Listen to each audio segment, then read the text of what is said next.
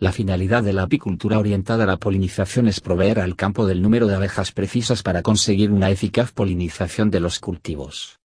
La simple colocación de colmenas en un cultivo que precise de polinización por insectos no es garantía de la correcta realización de la misma.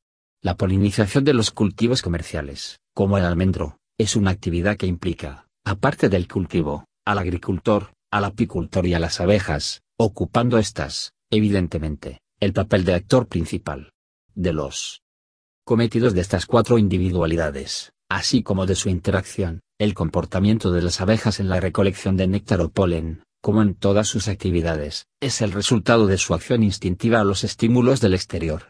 Por ello las actuaciones del agricultor y del apicultor respecto a la polinización deben ir orientadas fundamentalmente hacia la creación del ambiente propicio que asegure a las abejas el mayor estímulo para buscar alimento y polinizar así el cultivo. Cuando no se instalan colmenas en las plantaciones, la mayor parte de la polinización por medio de insectos la realizan abejas silvestres u otros insectos de fuera de la explotación. Confiar en la ayuda de estos voluntarios e imprevisibles colaboradores es arriesgado, si se tiene presente que condiciones meteorológicas adversas, como bajas temperaturas, vientos fuertes, escasa luminosidad, etc. Si las colmenas no están establecidas en las zonas de cultivo, conviene, en general, que lleguen unos dos días antes de iniciarse la apertura de las flores, con objeto de que las abejas puedan orientarse, organizarse y adaptarse a la nueva ubicación antes de comenzar su trabajo. Las flores del almendro son ya receptivas a la polinización al día siguiente de su apertura, reduciéndose considerablemente la producción de almendras cuando la polinización se demora tres días y prácticamente no se forman frutos si no tiene lugar durante los cinco días siguientes al de la apertura floral. Para algunos investigadores especialistas en el tema la polinización del almendro debe realizarse durante los tres o cuatro primeros días desde la apertura de la flor para que pueda producirse la fecundación. La polinización cruzada es más eficaz si las colmenas están agrupadas. Las abejas de una colmena aislada tienen tendencia a visitar siempre los mismos dos o tres árboles. El hecho de agruparlas parece suponer para ellas un estímulo.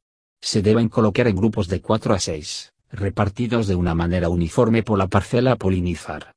La distancia entre los grupos no conviene que sobrepase los 125 metros, pues en condiciones desfavorables los vuelos se realizan a menos de esa distancia.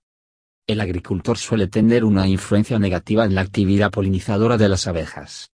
Últimamente parece que se va adquiriendo mayor conciencia sobre la actitud a adoptar, ya que los servicios de polinización con abejas, estimados como una actividad más del cultivo, no pueden ser considerados opcionales en las explotaciones agrícolas que han realizado inversiones fuertes.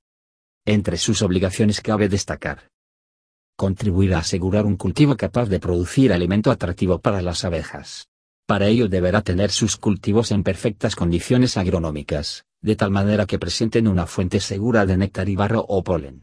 Esto implica una atención preferente a las labores de cultivo entre las que destaca la correcta fertilización por su incidencia sobre la producción de néctar pues existe una correlación positiva entre la secreción de néctar y el estado de salud de los árboles.